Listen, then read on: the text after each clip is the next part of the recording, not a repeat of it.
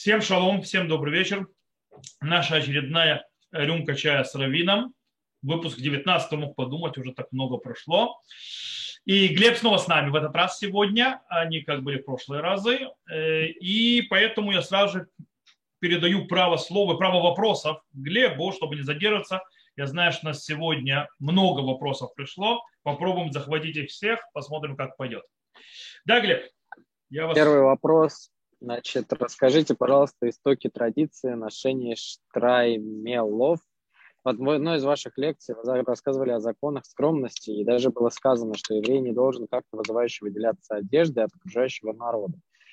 Как с этим относится ношение штраймела, например, в городе Киев, где это выглядит мега вызывающим и очень отличающим? Заранее спасибо. Окей, okay. хорошо. Начнем немножко с истории штраймела. Штраймел, как все понимают, речь идет хасидской этой меховой шапке, то есть да, с лисиц или с соболей, э, такая вот они, они, были, они прошли тоже какую-то эволюцию. Раньше они были более плоские, сейчас они более такие вот пышные и так далее.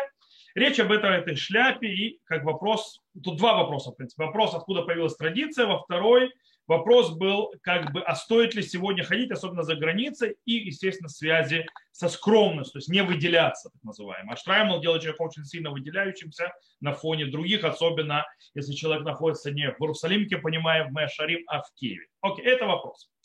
Начнем с истории, так скажем так, откуда, во-первых, то есть когда носит Штраймл. То есть сначала, то есть в чем обычай Штраймала, Нужно понимать, штраймл – это обычай, то есть, э, скажем так, весьма почетной, уважаемой шляпы, то есть да, головного покрытия, головного убора, э, который принято носить по шабатам и праздникам и, скажем так, на очень важные события, встречи и так далее. Значит, его надевают этот штраймл на голову, и это принято в основном, то есть обычай в основном среди хасидов, выходцев Восточной Европы.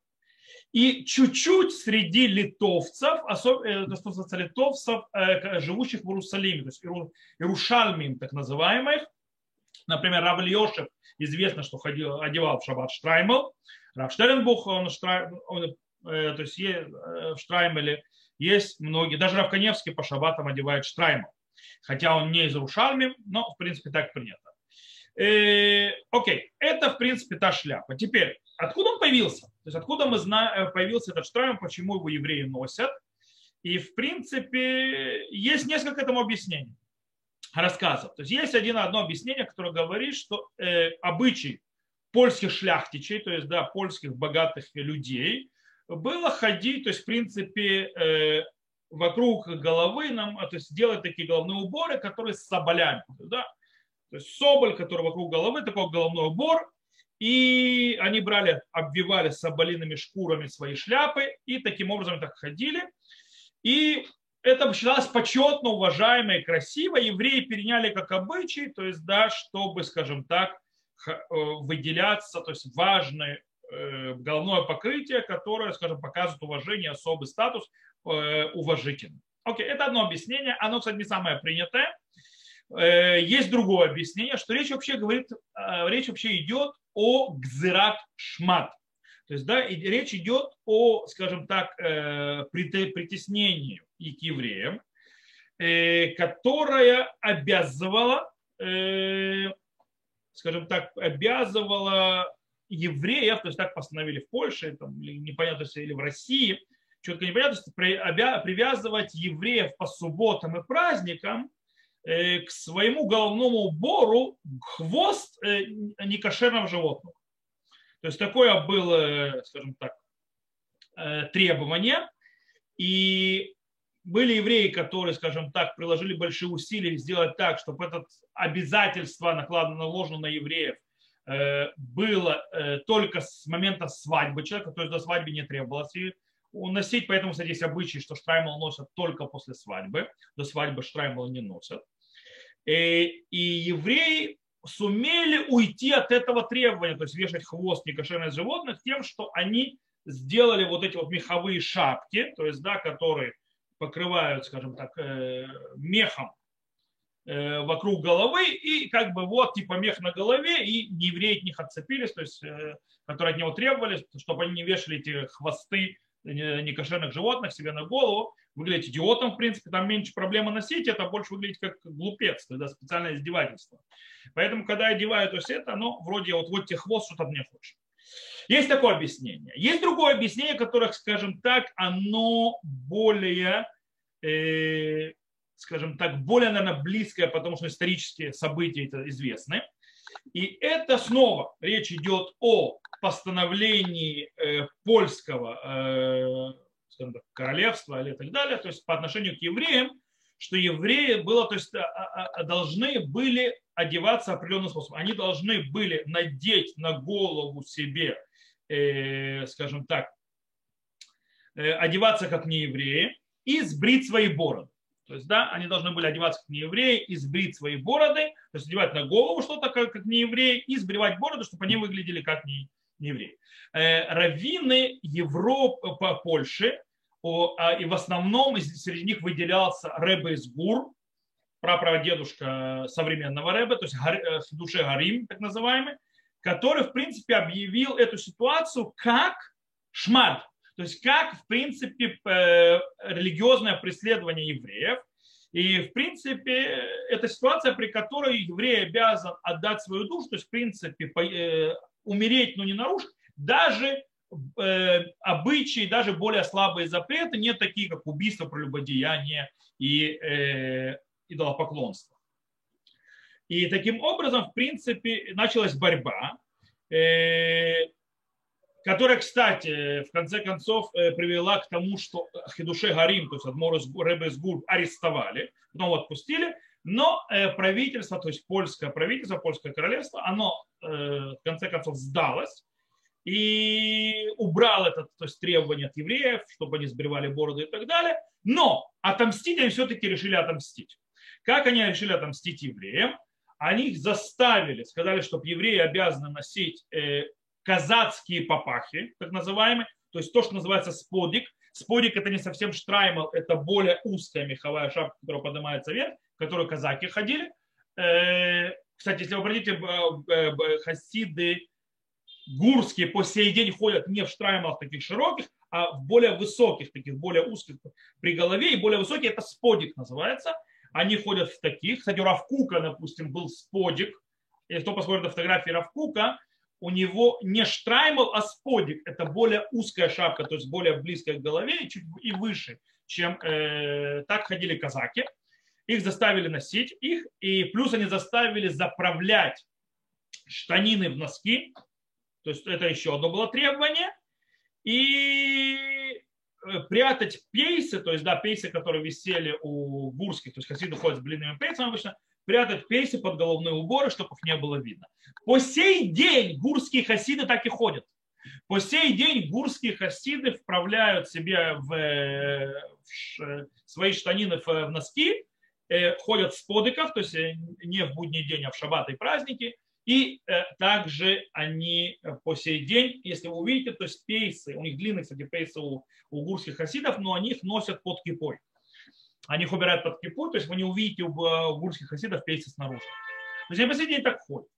Это еще одна версия. Есть, скажем так, версия, которая скорее самая принятая среди историков, например, что, в принципе, вообще Штраймл родился в России, в Российской империи, а не в Польше.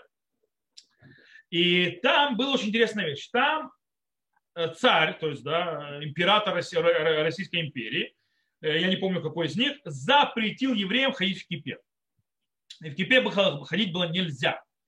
И что, но в принципе, как вы знаете, в России ходили люди в меховых шапках, то есть да, это было принято, холодно все-таки, э, то евреи были очень умные, чтобы не, зап... не увидели, что они ходят в кипе, они кипу, то есть кипа была на голове, они кипу обве... то есть обделали, то есть мехом вокруг, это выглядит как меховая шапка, а под ней кипа. Кто-нибудь, если кто-нибудь захочет когда-нибудь увидеть, как штраймл выглядит, вы увидите, что сверху, сверху там кипа черная такая, то есть да, кипа, и вокруг нее мех. Так выглядит штраймл.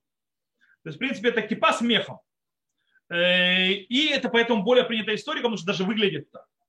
Есть, правда, очень интересная вещь, то есть так, э, один из учеников Бальшем Това, э, кстати, нужно понять, то есть это Раби Пинхас Шапира из Корица. Раби Пинхас Шапира из Корица говорит, что в слове шаббат уже есть штрайм. Он говорит, что слово шаббат это аббревиатура трех слов. Штраймел бемком тфилин. То есть, да, шин это штраймел, бет это бемком и тфилин это так, то есть шаббат. То есть штраймел одевается вместо тфилина. Если в будние дни одевается тфилин, то есть да, накладывается тфилин, это показатель еврея, то в шаббат, пока, то есть вид еврея это штраймел. В принципе, вы понимаете, то есть это родилось так или иначе э, от, от той гзыры или от той гзыры и так далее, когда евреи, скажем так, провели э, так или иначе власти нееврейские и начали ходить в этих штраях. Естественно, стало это э, еврейским, э, э, скажем так, символ. То есть это идут евреи. Так родился Штрайм. Теперь, здесь очень интересный момент. Человек задал вопрос, который задал, человек, который прислал вопрос, он спросил а, то, что я говорил, что скром, то есть ну, человеку нужно вести скромно и не выделяться из толпы. А, и вот как бы, а здесь выделяется, как бы, вроде он сопоставил в вопросе, они, то есть ходить штраймели вроде сегодня, скажем так, э, особенно за границей, это не скромно.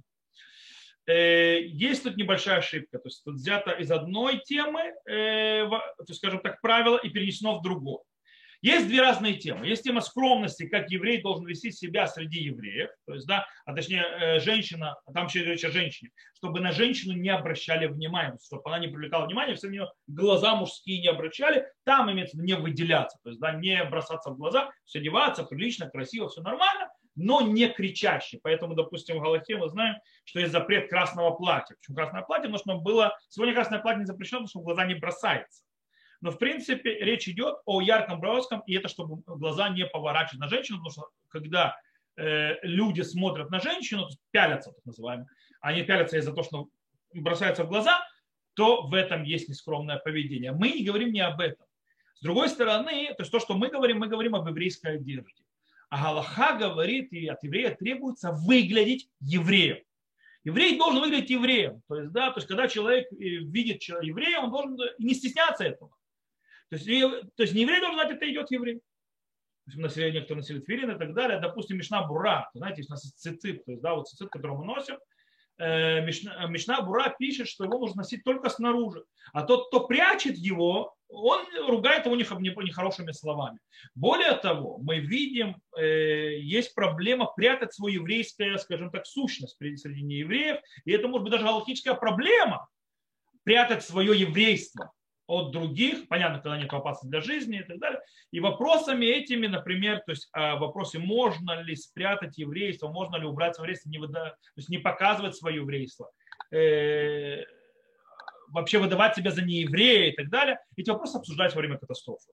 И были логические вопросы, то есть, да, можно это делать, нельзя это делать, как это делать, что делать, так далее. То есть, в принципе, еврей должен быть евреем, должен быть выглядеть евреем, и Б, чтобы люди знали, что он еврей. Понятно, что сегодня, то есть как бы, и так как Штраймал, вот эти вот виды одежды, которые, кстати, не евреи заставили делать по версиям, они как бы привели к тому, что так только евреи ходили, то это стало как бы символом еврейской одежды. Вот идет еврей. И по сей день так рисуют, то есть да, рисуют хасида, то есть евреи и так далее в Штраймеле. Это вид еврея. То есть еврей так выглядит. Понятно, что сегодня есть еще, то есть еврей выглядит, понятно, человек идет в кипе, это еврей, еврей человек идет с там наружу, это еврей, не обязательно ходить в штраме или так далее, но в принципе оттуда это пошло. Я думаю, что мы ответили на этот вопрос, и откуда он родился, и поняли, что есть разница между э, вопросами скромности, то, что мы говорили про женщин и так далее, и между вопросами выглядеть евреем, и как бы даже в Киеве, если это возможно, если человеку не грозит смертельная опасность, то, то тот, кто ходит в штраймеле этого обычай, пусть продолжит ходить в штраймеле, как бы это ни выглядело. Да, Глеб, я с вами дальше. Так, читаю дословно. Я знаю, что у нас принято отмечать слово не очень правильное дни смерти родственников, а не дни рождения. Okay. Принято ли у евреев отмечать дни рождения умерших больших ратов? Окей. Okay. Э, сразу скажу, кстати, этот вопрос появляется очень интересно, это очень часто, потому что я понял, если насколько я понял, есть в христианской традиции, что отмечают дни рождения умерших. Это насколько мне известно, я не знаю. Потом, почему не знаю? Потому что я это не проверял хорошо. Э, я просто знаю, что люди, которые приехали из Советского Союза, очень часто идут на кладбище в день рождения человека, который умер. Это неправильно. У нас, есть. У нас традиции нет понятия день рождения. День рождения человека вообще нерелевантно после его смерти. Нет никакого смысла в дне рождения по причине того, что что такое день рождения? День рождения – это когда человек появился на свет, в принципе, он закончил год, и вообще в чем смысл дня рождения такого? Смысл дня рождения – это именно э, подвести итог. То есть, да, смысл дня рождения – это не пьянка, гулянка, это больше похоже на личный он кипур, личная рошана человека. Понятно, хорошо, весело и замечательно, получить подарки, но в принципе это время итогов. То есть, да, как мир подводит итог в Рошана, и что мы делали, судиться и так далее, что делать, что исправить, что, за, что взять с собой, что выкинуть э, и лучше э, отдалиться от этого. То же самое делает человек день рождения. И это для него есть какой-то смысл. Okay? Это день рождения. По этой причине они удел живых. Удел тех, кто может исправлять, кто может что-то делать и так далее. Мертвым уже нет смысла в этих днях рождения. То есть мертвым нет смысла, он больше не живет в этом мире, все это закончилось, более того, у него больше времени идет, время закончилось он вышел в другую стадию. То есть он в мире, в мире душ, во время, в мире душ времени нет, нет дня рождения. Есть годовщина смерти. Годовщина смерти это тоже не умершим. Годовщина смерти это нам. Потому что у него времени нет. Время у нас. Таким образом, в чем смысл Йорца, это так называемая годовщина смерти? Э, это вспомнить, то есть да, это нести память. В принципе, э, это глобально. То есть нести память имеется в виду, что человек, э, сказано, что шахиха, то есть человек забывает в течение года, поэтому читаем, допустим, главу Захор раз в год, чтобы вспоминать, что помни, то есть, да, что то сделал тебе Амалек, напоминать нужно раз в год. И всевозможные действия, которые мы делаем, делаем раз в год для того, чтобы помнить. Э, поэтому нужно помнить умершего, то есть нести его память раз в год, то есть, да, ее нужно восстанавливать постоянно. Поэтому идут куда? Там, где он лежит. Почему там, где он лежит? Там, где мацева. То есть там, где есть его имя и так далее, и так далее, там, где он находится. Кстати, вы знаете, что у еменцев нет этого обычая. Еменцы хоронят и на кладбище не приходят больше никогда. Никогда вообще. То есть они делают, да, делают их аскара и так далее, вспоминают, но это все происходит дома, потому что нет смысла ходить на кладбище. Рамбам пишет в законах траура, что мацева, как раз это вот э, Э, плита и так далее, все эти так, надгробия, делается человеку, чтобы его помнить. Говорит, а мудр... а праведникам, то есть мудрецам Торы, он говорит, не делают сиюн. То есть он говорит, сиюн, сиюн это лицаен, это отметить. Им не делают памятники. Почему? Он говорит, дивреем то есть их слова Торы это память о них. Не нужно никаких циюнов, не нужно ничего, то есть никаких могил, ничего. Это пишет Рамбам в законах э, Авилут. Таким образом, э, по мнению Рамбама, вообще у праведников наоборот, у них вообще, то есть их нужно вспоминать, вот Йорцет и так далее. Но человек как вспоминает их Йорцет? Никто не идет на их могилу, а именно изучает их слова Торы и так далее. Это мнение рабов, не все с ним согласны. Okay? Понятно, что есть мнения другие, которые говорят, что нужно приходить на могилу. Есть каббалистические понятия, что в Йорце, то есть годовщину смерти, душа умершего спускается на, то есть к телу, то есть там, где лежит тело на могиле, и в принципе, скажем так, то есть, я очень утрирую, то есть, да, там намного все сложнее, я специально, потому что времени у нас нет, я очень утрирую, что мне снова не хватали за язык, то есть, да, что я сказал, там неточность, я, я говорю вещи не точно. Э, я действительно утрирую. Ну, чтобы понять принцип. То есть, как бы, и мы приходят в каком-то смысле пообщаться с душой, то есть, потому что она там слышит в этот момент, говорят, всякие псалмы и так далее, и так далее. То есть э, есть у хасидские обычаи, что в, в годовщину смерти человека, то есть праведника, есть в этом скупление мира и так далее, и так далее, поэтому Таханун не читают, ну, типа вроде какой-то день, короче, это, ну, это все каббалистические вещи, хасидские вещи и так далее. В любом случае день рождения нет, есть день смерти. День смерти как память, день смерти как вспомнить нам, день смерти как приход души в этот мир снова, это, то есть это э, и снова потом уход и так далее, и так далее, и так далее. Разные вещи, которые знают, но с днем рождения нет никакого смысла. Нет никакого смысла там, где уже это нерелевантно. Э, поэтому, нет, э, как говорится, это. Да, Таля, вы хотите что-то спросить, перед тем, как перейдем к следующему вопросу? Да, да. А, а вот есть хасидут определенные, в которые отмечают все дни рождения умерших всех рабаним их. Это э, даже у них тоже новшество. У них того не было раньше. Насколько мне известно. Это хабат, я имею в виду. Я знаю, знаю. Э, у них много вещей новых появилось. Да, Глеб, какой у нас следующий вопрос?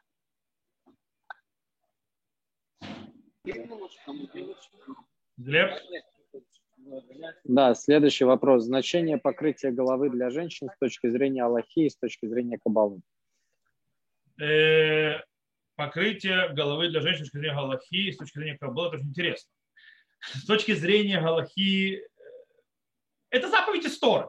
Начнем с этого. То есть, да, Талмуд в трактате к, э, Тубот пишет, что из него выходит, то есть, да, что есть заповедь истории, женщина покрывать голову. Как это учит и так далее. Это баз, базисное, то есть как бы покрытие головы. Женщина обязана покрывать голову, замужняя, кстати, есть вопрос про незамужних тоже. То есть, да, про незамужних, э, по идее, тоже как-то неопределенным способом должны покрывать голову, но это большой спор, и на Галаху, скажем так, не принято, чтобы это делалось.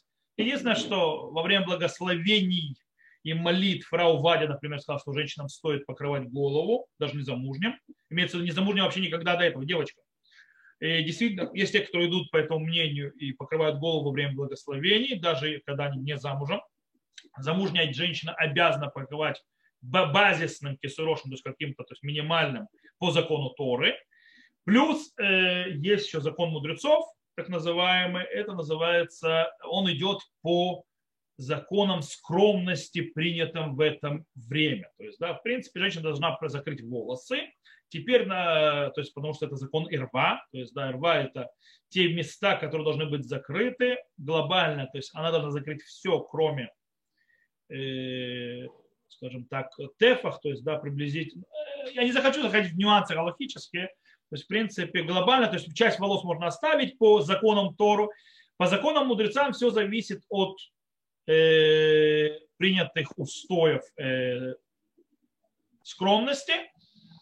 И то есть, это закон мудрецов, который обязывает, кроме, то есть, кроме базисного кисуроша, то есть, по закону Торы, этого недостаточно с точки зрения Аллахи. Аллаха требует еще и это еще покрытие, это закон мудрецов. А вот как оно должно выглядеть, это уже вопрос законов скромности этого времени. Допустим, у Рамбама он пишет традит миухадли нашим, он говорит паранжу, то есть, да, в принципе, сверху на кисурош нужно во времена Рама было надевать паранжу. То есть тот, кто не одевает паранжу, женщина нарушает запрет мудрецов, потому что женщины, которые не одевают паранжу, ведут себя нескромно, то есть во времена Рама. Сегодня это не так. Сегодня женщины, ну, в принципе, глобально нужно покрывать большую часть, то есть почти все волосы, чуть оставляю чуть-чуть. Я не хочу заходить как бы в нюансы.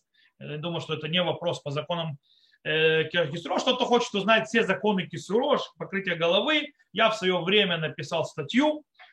Э, она вышла в двух частях в мире Торы. Она у меня есть даже вместе, огромная со всеми источниками, по всем аспектам Кисурош. Кто меня хочет, может прислать мне личное сообщение. Я ему без Шим дам эту статью почитать. Вот, э, по Кисурошу. Это с точки зрения. Есть еще то есть по Аллахе, то есть женщина должна э, ходить в, э, в кисуроши, есть вопрос, то есть на улице точно должна. Внутри дома есть разные обычаи, во дворе тоже там как что, то есть есть разные аспекты. Хотя вот, допустим, Иерусалимский Талмуд говорит, что женщина, которая была кимхит, это какой-то, в принципе, сейчас то, что буду говорить, как-то связано все-таки с мистикой и меньше, то есть галахой. Кимхит, сказано, сказано, ее спросили, почему ее сыновья все были первосвященниками, как это удалось? И она сказала, потому что стены моего дома никогда не видели моих волос. То есть, в принципе, она была настолько скромна, что она ходила в Кисроши всегда. Даже внутри дома, даже в одиночку. По этой причине ее э, сыновья стали первосвященниками. Все. Правда, там всегда вопрос. Ничего себе подарок. Вы знаете, когда человек становится первосвященником? Когда умирает предыдущий. Э, это вот тебе подарок. Все сыновья, получается, один за другим померли. То есть они в конце концов стали себе просвященниками. Есть объяснение другое. Это было не так. Дело в том, что если человек становится первосвященником даже временно, он остается первосвященником навсегда. Это другой закон. Допустим, если первосвященник перед Йом Кипуром оскверняется, есть закон, вот сейчас он с завтрашнего дня начинает учиться в Дафьеме трактат Йома, и это начинается, там первая же Мишна говорит о том, что по одному из, это что ставят э, первосвященнику, когда его готовят к тому, чтобы он служил Йом Кипур, ему ставят заместителя. То есть назначают еще одного первосвященника. В случае, если вдруг осквернится этот, чтобы был заместитель, потому что э, э, вся работа в Йом Кипур делается первосвященником, а если он сквернится, он работать не сможет. Получается, Йом Кипур как бы завис. Поэтому есть заместитель на всякий случай. Так вот, что делали эти братья? А первосвященник – это великая почетная должность. То есть это высота.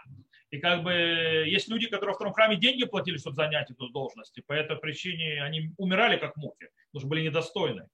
Так вот, э, имеется в виду, что братья вот эти вот, то есть настолько были скромны, готовы были заботиться о своих братьях, они делали так, что раб, то есть, да, э, араб, то есть не еврейский, считался человек, который Дмидрабанан, он считается зав, то есть, да, что есть опасность, что он не, не, ритуально нечист, и он перед тем, как начинается Йом-Кипур, он плевал на одежду первосвященника, слюна человека, который ритуально нечист, она оскверняет человека, на которого попал.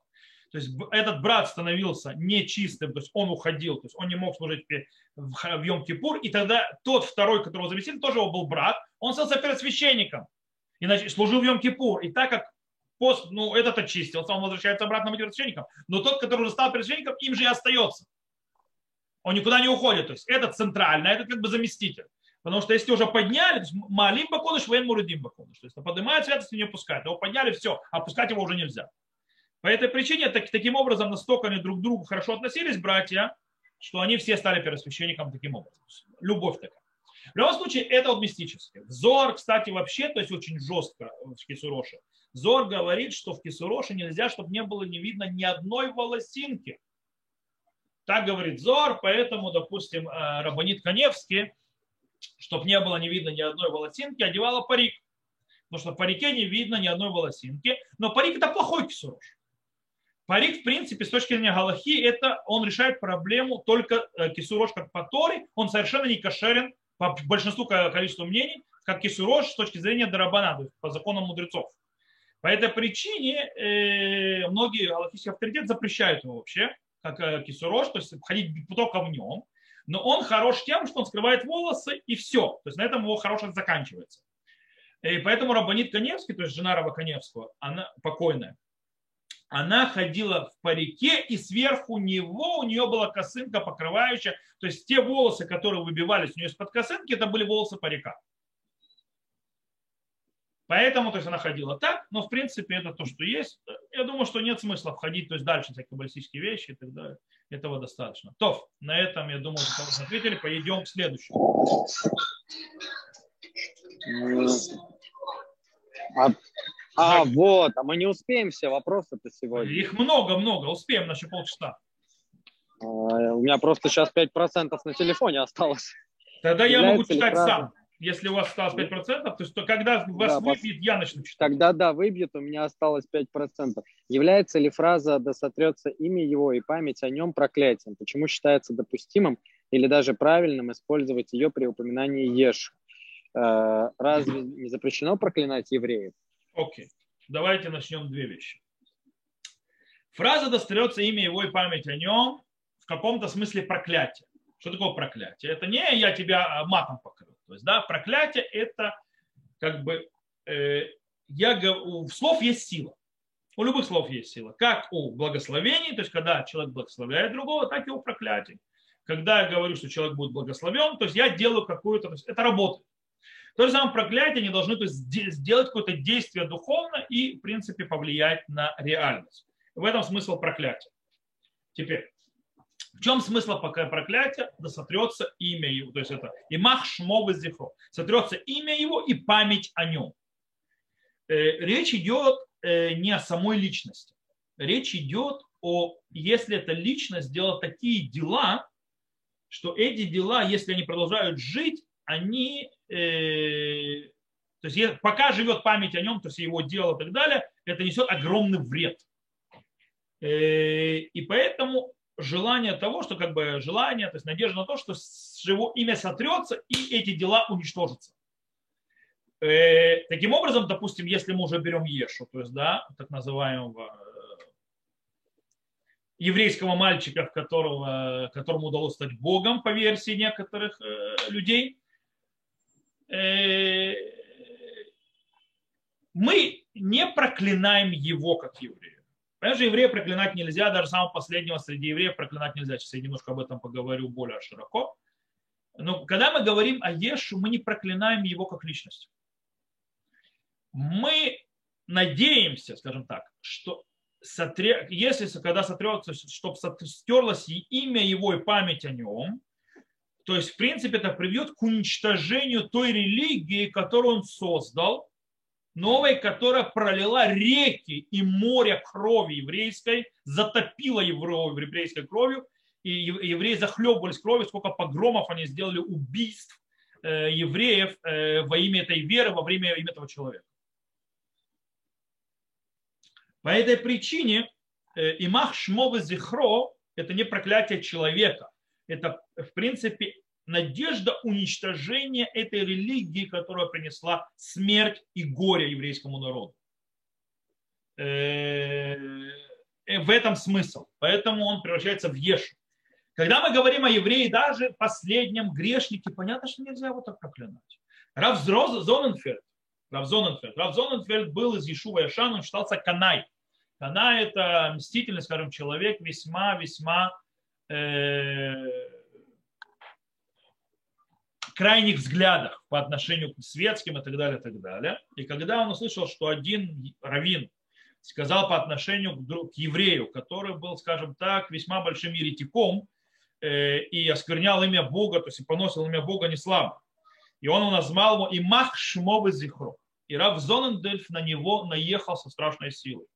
И сказал Рав Зоненфельд, говорит, говорит, мы хотим, чтобы это, что потом, мы что, не хотим, чтобы этот человек жил, мы хотим, чтобы потомки были, жили дальше, мы хотим, чтобы он стал Шахзор э, Бачува, чтобы он раскаялся, вернулся в раскаяние, понятно, что мы э, желаем, мы не хотим, потому что Макшмов Зихро это уничтожить его последователь, чтобы исчезли его потомки и так далее. Ни в коем случае. Мы не хотим, чтобы он исчез, мы хотим, чтобы он, э, наоборот, исправился. И так далее. Он более он приводит примеры. Мы Э, говорит, мы же не, не, не, то есть если бы мы проклинали, желали, чтобы не было, то есть не осталось ни имя и памяти от Ахаза, Минаше, Амнона, то есть этих царей, то не, то не было бы Машеха, потому что они, они прямые предки Машеха. То есть понятно, что они были злодеями страшными, поэтому мы не хотим, что им стерется их память о нем, и, и чтобы их потомство их то есть, стерлось, стерлось. Ни в коем случае. Это то же самое здесь. Просто с Ешу это вообще другая система. Ешу это, это в принципе не к нему лично, а это к его делам. А так как он э, ассоциируется только с его делами, то есть да, потомков у него не существует, как известно, то в принципе от него ничего нет. То есть потомков нет и так далее. И память о нем это только его религия, которая принесла много горя еврейскому народу. Вот и все. Поэтому остался в состоянии Ешу. То Глеб вы нами? Нет, Глеба выбил. Все-таки 5% батарейки это плохо, стоит готовиться. Давайте я продолжу тогда. Тут еще есть вопросы, я буду э, отвечать. Окей. Можете, пожалуйста, осветить тему захоронения в стене. Насколько, с точки зрения Аллахи, это нормально? А насколько родственники должны приложить усилия денег, чтобы мертвого похоронили именно в земле, и в продолжение этого вопроса правильный человеку позаботиться заранее купить себе местечко на кладбище, чтобы его не похоронили в стене. Если, если сейчас это не так просто, то что будет через, через 60-70 лет? Окей.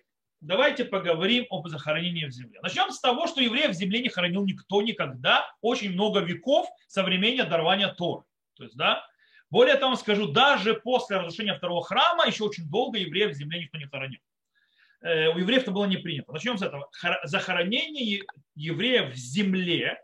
Сказано, что еврей должен повернуться в прах. То есть он должен прикоснуться к земле. То есть он должен э, присоединиться к земле. То есть а из той земли, которой он был сделан, туда должен уйти. Но нигде не сказано, что он нужно закопать в землю.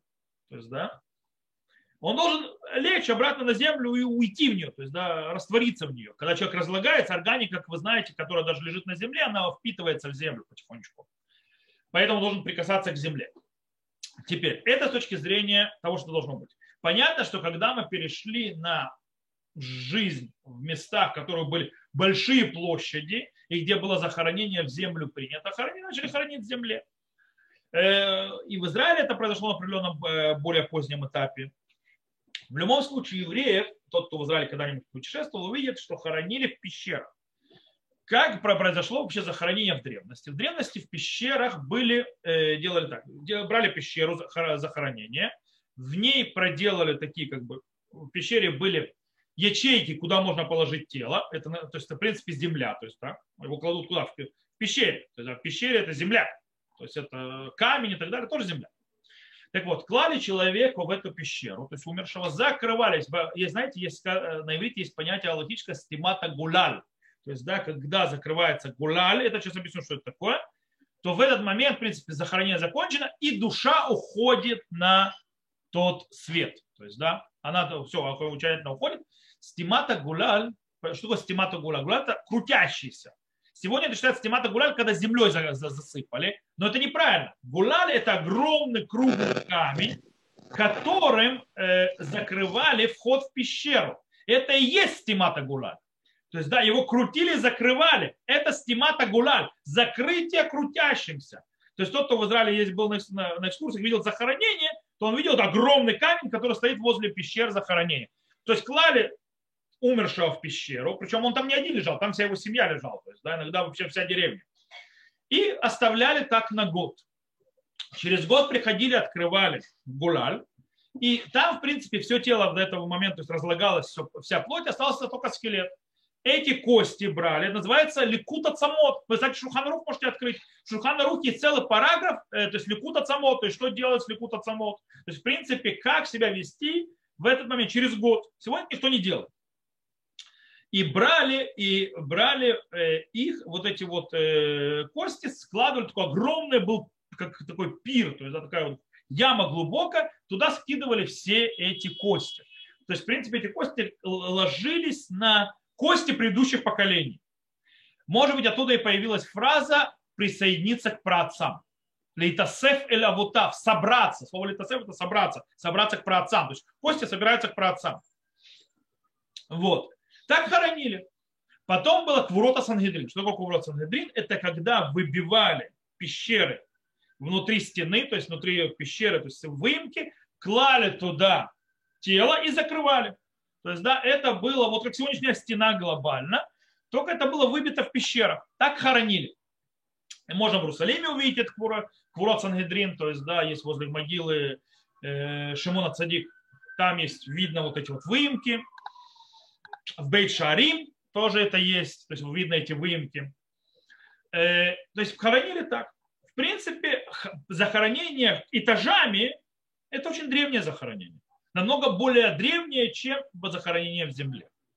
Теперь, эти здания, которые строят, нужна земля.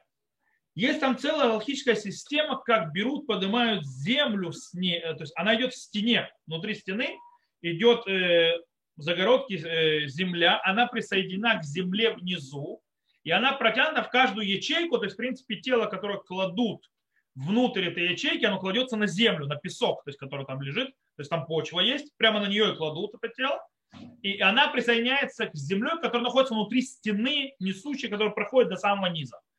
И, в принципе, это решает галактическую проблему. С точки зрения людей, как мы привыкли, как хоронили и так далее, это нам выглядит странно и так далее. Но в принципе, с точки зрения Галахи нет в этом проблем. Там больше, э, скажем так, эмоций, меньше Галахи. Правда, есть те, которые под эту эмоцию Галаху тоже подводят. Э, те, которым это не нравится. У нас Хевра Кадиша воюет с этим. То есть она у нас не строит пока никаких стен, то есть пока можно не хоронят в земле. Но, в принципе, нужно понимать, что если мы будем всех хоронить в земле, а тем более, когда могилы переносить нельзя, поехали и так далее, то скоро весь, э, мы будем, то есть скоро весь Израиль будет заполнен одним могилой. Э, это становится как бы немножко проблематично. Вы берете ту же, называется, кто поедет в Сусью возле Хеврона, увидите, что там очень интересный момент. Там есть одно кладбище на весь город. То есть это пещера с этими ямами. Все. То есть, да, это не захоронение Хеврона, вне города. Вот. А у нас скоро будут города, города, города, города. Через шесть. Так, то есть будет совсем плохо. Поэтому, в принципе, я не думаю, что стоит сильно сходить с ума для того, чтобы похоронить похороненным быть в земле, можно быть похороненным в стене. Главное, чтобы это было сделано с точки зрения Галахи правильно. То, переходим к следующему вопросу. О, вопрос такой, который пришел. В Хольгамоид праздник. Какие есть ограничения на использование электрических приборов, телефон, компьютер и тому подобного? Можно ли их использовать не для нужд праздника?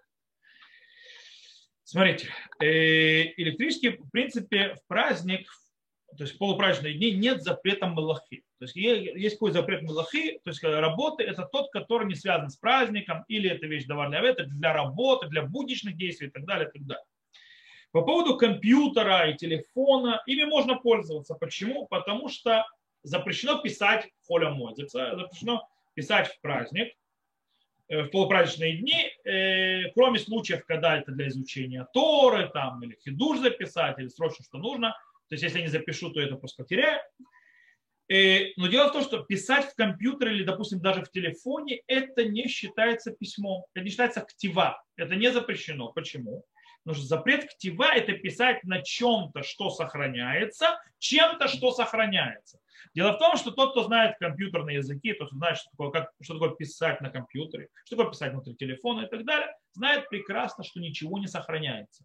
В тот момент, когда вы закрыли экран, вы стерли в одном месте то, что вы написали, оно перенеслось в другое место. То есть вы сохранили файл, по-настоящему вы стерли в одном месте, перенесли в другое. И так каждый раз происходит. Таким образом, по-настоящему вы не пишете на чем-то, что сохраняется, и чем-то, что сохраняется. По этой причине, в принципе, если вы не, э, допустим, печатаете, то можно пользоваться и телефоном, послать mail, и WhatsApp и так далее, и так далее. Что да, нельзя? Нельзя все это использовать то есть, э, ради, тоже, скажем так, вещей, которые связаны с работой, с, э, если, конечно, это не вынуждено.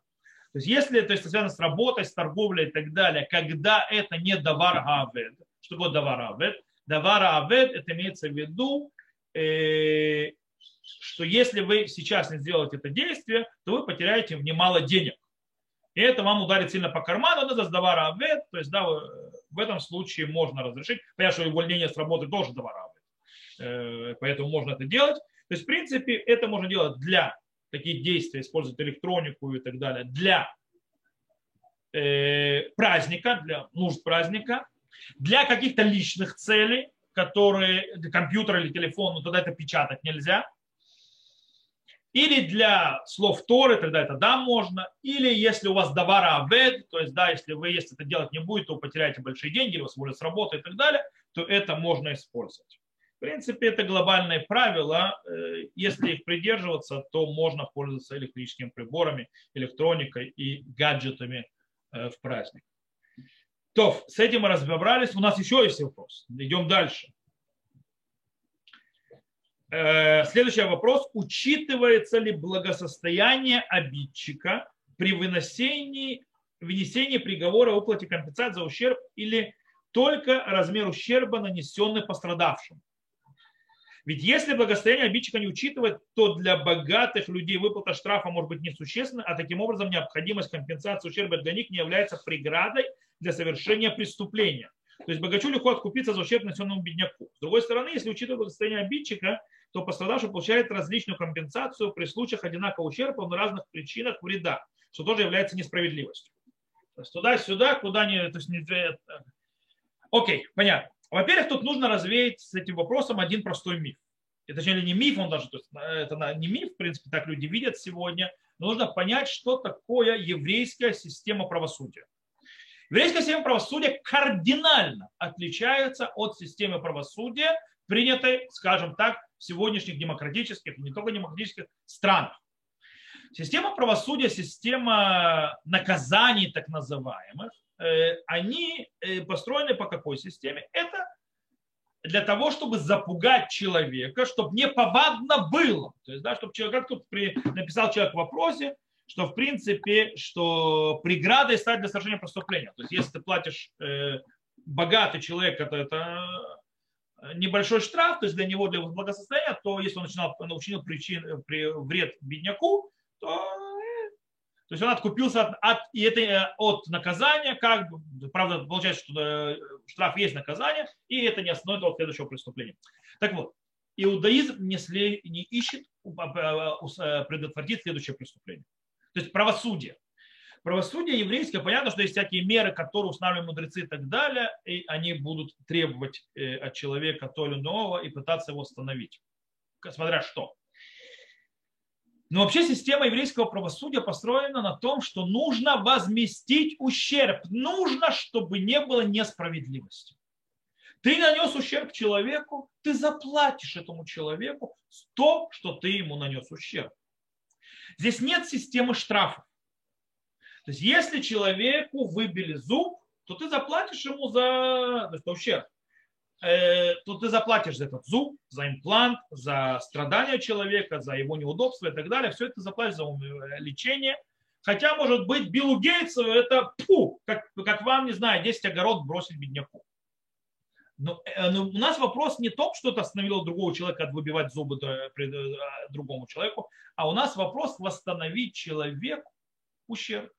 Один украл, э, один, то есть не украл, а взял, то есть нанес, разбил бедняку машину. Для него машина бедняка ничего не стоит. То есть, да, допустим, это машина старая Таранта, которая стоит 3000 шекелей, не знаю, да, ни копейки. Но бедняк потерял 3000 шекелей, поэтому он получит это. Вопрос не э, предотвратить кого-то. Вопрос там, где был нанесен ущерб, там его нужно возместить. И поэтому и, э, и судья, кстати, на суде наоборот запрещено смотреть, то есть, да, вот этот богач, а вот бедняк. То есть, да, а, богатому, что ему эти деньги, то есть, да, вот, допустим, виноват бедняк. Что это ему деньги? Давайте простим бедняка, отпустим на зачет богатого. А, иди богатый гуляй. Нет, ни в коем случае нужно с бедняка брать то, что он сделал, нанес тот ущерб, который он нанес богатому. Даже если богатому это не деньги, с точки зрения наоборот. Богатому ущерб нужно дать то, что полагается. Мы ищем справедливость. Мы не ищем предотвращение наказания. Так работает иудаизм. То, я сказал, у нас вопросов много, поэтому я думаю, что здесь э, я снова общими чертами показал систему и, в принципе, на вопрос ответил. ответил. Окей, следующий вопрос. И следующий вопрос, который был задан, это вот такой вот. Кицур Шурханаруке сказано, благословение произносимо при виде чего-либо. То есть в этом благословении сказано такое. И там сказано так. Если человек видит нееврейского царя, он произносит благословение благословен, который даровал от славы своей человеку. Okay. Вопрос в том, Нужно ли произносить это благословение при виде современных правителей, то есть президентов, премьер-министров, министров и так далее? А, хороший вопрос, кстати. Это хороший вопрос. Вы встречаете премьер-министра, видите э, э, президента и так далее, живую месяцу, не по телевизору. Нужно ли при этом говорить э, благословение? Э, при виде этого человека, да или нет? Э, давайте немножко разберемся. В этом случае есть очень интересная вещь.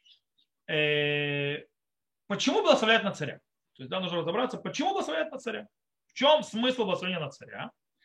И почему именно говорят, то есть если не еврейский царь, то это, что Всевышний дал ему от своего, э, как по-русски это перевели, э, дал от своей славы. Своей славы, то есть своего, то есть власти в каком-то смысле, то человек получил власть. Э, то есть, в принципе, речь идет о человеке, наделенным властью, который может решать судьбы людей. Хадам Суфер, например, объясняет, что благословляет только на человека, у которого есть возможность, есть право умерщвлять человека или оставить его в живых. То есть казнить или миловать. Да только на такого человека благословляет это благословение. Э, о таком царю. Причем даже если это право казнить или миловать, только очень ограниченное только в своем городе. Например, как герцоги были, как описывает там Суфер, что у них, то есть не нужно обязательно король, то есть, да, э, благословлять, у которого есть это право по всей стране, но и даже герцог или, скажем, там, э, правитель города, там, который есть, граф или что-нибудь в этом роде, если на своей земле он имеет полное право казнить и миловать, то тоже его, на него благословляют, то есть когда его видят. То есть, в принципе, что выходит из этого? Из этого выходит, что э, можно сказать, например, э, если есть те, которые сказали, то есть взяли, допустим, Бермуше, на базе этого сказал базируясь на Хатам Суфер, он объяснил очень интересную вещь.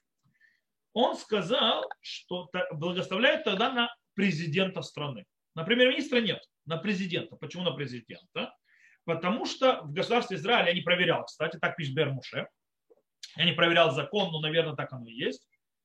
В Израиле есть смертная казнь, кто не знает, в Израиле есть э, закон смертной казни. Был использован, э, его можно использовать в определенных случаях, когда э, прокуратура требует как наказание смертную казнь. использовано это было всего лишь раз за всю историю государства Израиль э, во время суда Айхмана, когда Айхмана приговорили смертной казни. И закон говорит, чтобы смертная казнь получила свою силу, э, это, то есть недостаточно, что судьи приговорили к смертной казни, президент страны должен подписать этот приговор. И тогда вступляет в свою силу. Таким образом, получается, из этого выходит, по мнению Бермуше, что президент государства, государства Израиль, он, допустим, тот, на которого нужно благословлять это благословение. Или, допустим, другой стране. Э, это так. Э, хотя, например, есть э, книга Кират Хана, которая говорит про французского президента. Его спросили, нужно ли при виде президента Франции благословлять на него вот это благословение, как на царей. Он сказал, так как президент Франции не имеет права не устанавливать никаких законов без парламента, то есть ему нужен, то у него он не наделен абсолютной властью. Так он не наделен абсолютной властью. Любой закон, который он хочет провести, ему нужен парламент, то есть решение парламента. Таким образом, он не является тем человеком, про которого сказано это благословение. То есть на президента Франции не благословляет это благословение. Получается, что у нас выходит из этого? У нас выходит, что в демократических странах, где глава страны, премьер-министр и так далее, и так далее, э, министры, там, президенты, у которых не, они не могут решать ничего без решения, то есть что решать? Они могут, но для них они не могут самолично править, то есть у них нет такой системы, что они как бы э, выше всей системы, они то есть максимум над всеми, все под ними, и у них есть право Э, решения, скажем так, судьбоносных решений на каждого человека. Они имеют право это делать. Э, для этих решений у них нужно или кабинет министров, который должен тоже решить, они самовольно это решают. И каждый из них не имеет права сам по себе решать. И есть у них парламент, то есть, да, парламент, КНЕС и так далее, который тоже не имеет права проводить законы, что-то отменять законы, что делать и так далее, без решения парламента, то, что называется, как демократический. Таким образом, демократический стран, получается, вообще ни на кого не благословляет. Ни на премьер-министра, ни на министра, ни на кого. В любой демократической стране это не работает, потому что у них нет абсолютно этой власти, о которой мы говорили. Кстати, Раувад Юсеф, например, тоже снова возвращается к президенту страны. Он говорит, так как у президента страны, то есть президента государства Израиля, есть право миловать, то есть, да, в принципе, миловать человека. Есть те, кто объясняют, что речь не обязательно о возможности казнить. Э, это пишет э, Бавней Шпа, по-моему. То есть, да, он говорит, что нет обязанности казнить. Достаточно того, что глобально у человека, то есть, допустим, сейчас не принято казнить, это не, не, не модно, не современно, так нельзя делать и так далее, но в принципе глобально в его руках есть такая возможность, то есть да, он может решить, э, скажем так, он выше всех, то это принципе, это тот, на кого благословляет. Это царь. То есть, да, как бы его не называли, тот, на кого благословляет. Даже он это не делает никогда, но он влияет на судьбы людей. И он говорит, таким образом тоже в демократической стране выходит, нет такого. Но Рав Йосеф говорит, что так у президента страны есть право миловать, то есть людей там сроки им скашивать и так далее, отменять приговор, то, что называется ханина, то в этом случае получается, и он приравнивается к Динейне Фашо. Кстати, у президента США есть право, в этом случае очень интересная вещь, что у президента США, скорее всего, у него да, можно благословлять, это благословение по причине того, что у президента США есть несколько очень интересных аспектов. Во-первых, президент США имеет право э, приговоренного к смертной казни помиловать. То есть у него есть полное право помиловать человека, приговоренного к смертной казни. Во-вторых, выход на войну, начать войну или прекратить войну э, лежит э, в руках только президента США. Ни парламент, ни конгресс, ни сенат этого не решают. Тот, кто решает, война или не война, это президент США. В принципе, он в этом единовластие. И он, получается, решает за судьбу народа, кто умрет, кто будет жить. То есть, потому что если идти на войну, это идти умирать он посылает войска, которые умрут. Таким образом, получается, у него, в принципе, есть такая власть вроде, то есть, да, которая решает, влияет на, на жизнь людей, на их судьбу, и он единолично это решает. И возможность миловать тех, которых приговорен к смертной казни, и отправлять людей на войну. Есть, допустим, то есть, то есть так можно это понять. Э, есть психологические авторитеты, которые говорят, что, скорее всего, так оно может быть. Понятно, что у человека, у которого нет этого права, премьер-министр Израиля, он не может решить единолично идти на войну. Для этого ему нужен как минимум хотя бы, то, что называется, э, малый кабинет министров, то есть там, где министр обороны и так далее, но не самолично, он не имеет права сам решить это сделать, то как бы у нас даже, например, министр не благословляет это благословение. То есть таким образом глобально получается, что сегодня по-настоящему единственные страны, там, где можно еще благословлять это благословение, это как раз тоталитарные страны. Вот, допустим, как э, э, Северная Корея. Вот там на него, то есть ты его вживую увидишь, то, то на него благословляют. Почему этот человек действительно решает за всех, то есть ему жить, умирать и так далее. У него он абсолютно поправит страну как хочет. Там в Африке и так далее. Как раз именно страны, скажем так, которые считаются страны третьего мира, страны, которые экономически, не только экономически, а и по развитию сидят внизу, внизу, внизу, это те страны, где еще сохранились, э, скажем так, лидеры, на которых э, можно благословлять это благословение. То, э, я думаю, что мы ответили на этот вопрос. Тоже сейчас посмотрю, не пропустили мы никакие другие вопросы. Что мы ничего не пропустили. Я смотрю, что э, сохранение дней, да, да, далее.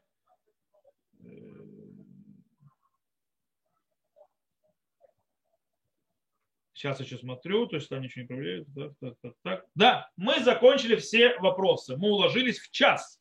Просто замечательно. То есть все вопросы, которые мы прислали, мы уложились с них, мы на них на всех ответили коротко. Надеюсь, что достаточно, несмотря на то, что коротко.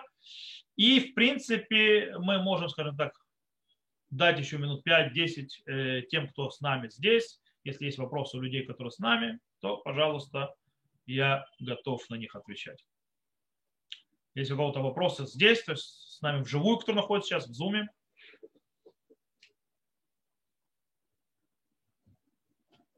Я понимаю, что вопросов нет. А нет, вижу, есть. Да, даешь. Э, вопрос такой. Э, э, слышал, что если женщина рожает, то пока ребенок Э, не вышел, то не дай бог, если есть опасность э, жизни у ребенка и у матери, ну, выбирают, то выбирают, э, выбирают мать. А если ребенок, ну, как сказать, показалась голова, то в этом случае кого выбирают? Это несколько сложнее. Это не чуть сложнее, но, допустим, я возьму за, я понимаю ваш вопрос, то есть, в принципе, скажем так, до того, как начались роды, до, то есть, но даже начались роды, то есть до того, как ребенок, скажем так, вышел на свет, хотя бы частично, для того, чтобы было считать это значительно, то есть если споры, то есть что считать и как считать, на каком этапе начинается, то до этого, в принципе, жизнь матери важнее, чем жизнь его, Э, тоже в этом есть нюансы некоторые, но глобально так. И, в принципе, если есть вопрос спасти мать или спасти младенца, то спасают мать. Когда же он уже появился, то есть, то, что, когда прошел этот этап, и, в принципе, уже, то есть, как бы он считается, появившийся на свет глобально, то здесь то, что называют, включается очень тяжелый закон, э, который называется э, когда есть вот, вот его жизнь и вот жизнь матери.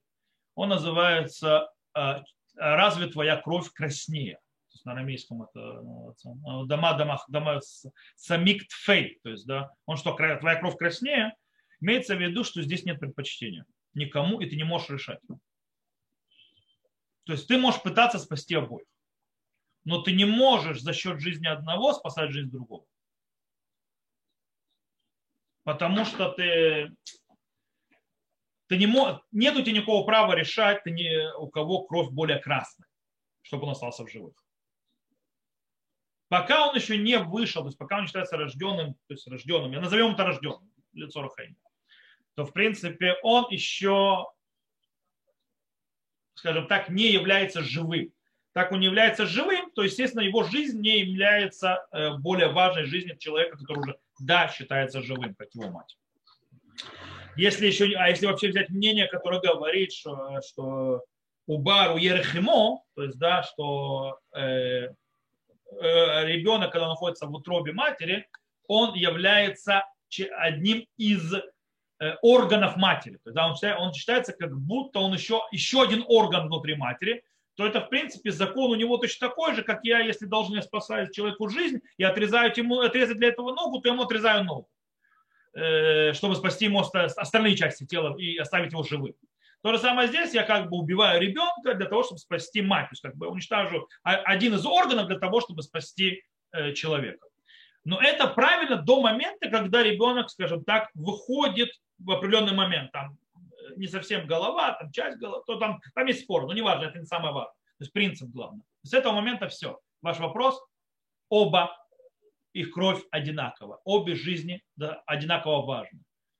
Э, спасаем и тех, и тех. А там уже Всевышний решит, кто из них выживет или нет. Вот. Есть еще вопрос? Окей, я понимаю, что вопросов больше нет. Тогда мы закончим сегодняшнюю встречу. Был очень рад вас видеть, всех, кто были вживую. Был очень рад хорошим многим вопросам. То есть было действительно сегодня много-много вопросов, вопросы были хорошие. Сразу заранее прошу прощения, что не смог э, ответить на все вопросы просто развернуто. То есть, да, я попытался все-таки захватить как можно больше. Я видел количество, э, поэтому пытался, то есть, как бы выделить им регламент. Но надеюсь, что мы охватили как только смогли то, что было. Всего хорошего, до новых встреч. Э, дорогие израильтяне, вас с Днем независимости страны, который вот-вот наступает. Да евреев тоже, всех, то есть в диаспоре это тоже ваш праздник, я считаю. День независимости этой страны, в которой, как всегда, это ваш дом, и мы вас всегда здесь ждем. То, всего хорошего, до свидания, до новых встреч. Спасибо большое.